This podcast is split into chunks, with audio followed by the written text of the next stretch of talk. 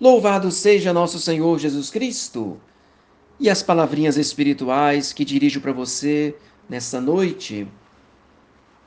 Pois bem, a arte de aproveitar das próprias faltas. Hoje vamos falar sobre o fruto da prudência e vigilância. Aliás, continuando, né, o tema de hoje de manhã.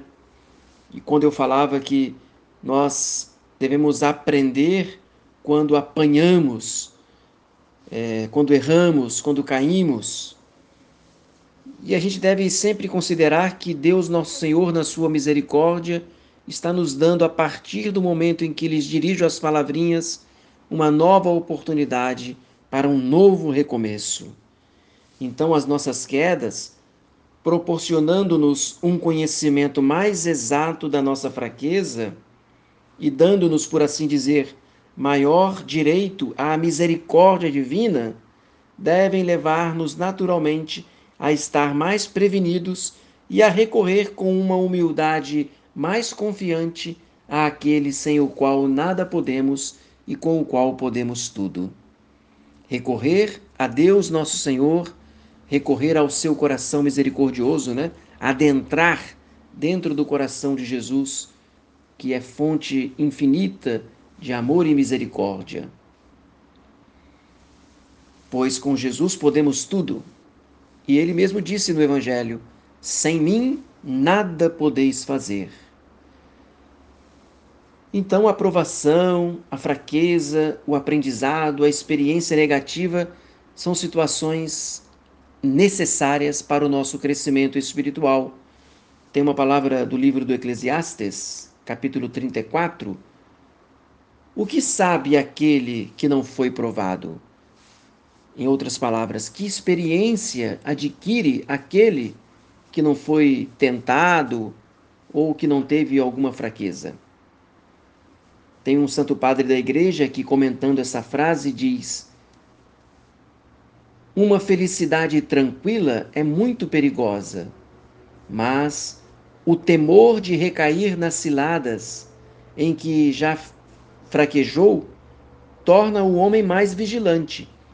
Por isso, um marinheiro que já se tenha visto em perigo está mais prevenido, e a lembrança de um só naufrágio ocorrido por sua imprudência afasta-o muitas vezes para sempre dos portos inóspitos ou dos lugares perigosos, né? Esta é a primeira lição que a nossa vigilância deve reter na memória, né?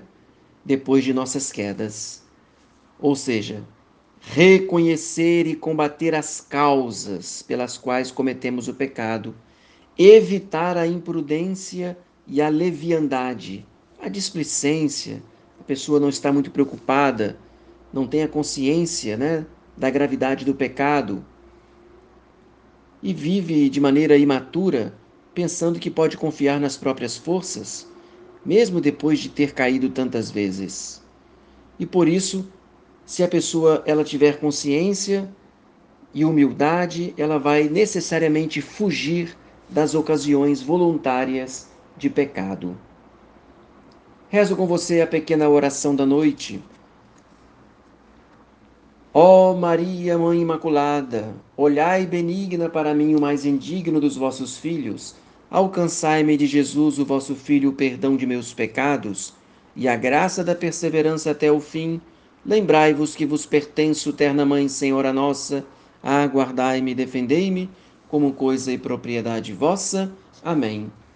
Em nome de meu Senhor Jesus Cristo crucificado, vou deitar-me agora, queira Ele guardar-me nesta noite de todos os assaltos do espírito maligno, de uma morte repentina e de todos os males do corpo e da alma, e depois desta vida conduzir-me à vida eterna. Amém. Desça sobre você a bênção de Deus Todo-Poderoso, o Pai, o Filho e o Espírito Santo. Que essa bênção permaneça para sempre. Amém. Que você tenha uma santa e abençoada noite. Salve Maria.